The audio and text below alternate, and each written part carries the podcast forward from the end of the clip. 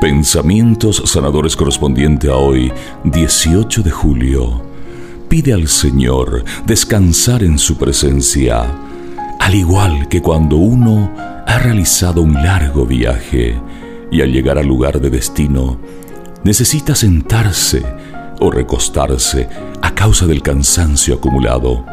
Quizá tú también estés experimentando en esta etapa de tu peregrinar terrenal alguna forma de agotamiento interior y desaliento. Es que muchas veces el cansancio que más nos agobia no es la fatiga física, sino lo que se suele llamar los cansancios interiores. Estos cansancios interiores se producen por situaciones conflictivas que no hemos sabido o no hemos querido resolver, por lo cual resurgen una y otra vez.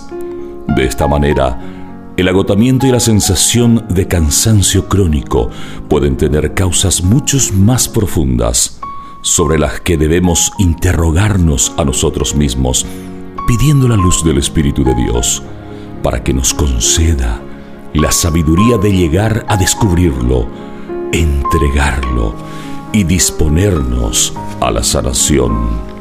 Isaías capítulo 28 versículo 12. Este es el descanso. Hagan descansar al exhausto. Aquí está la tranquilidad. ¿Por qué tengo miedo? Si nada es imposible para ti, nada es imposible para ti.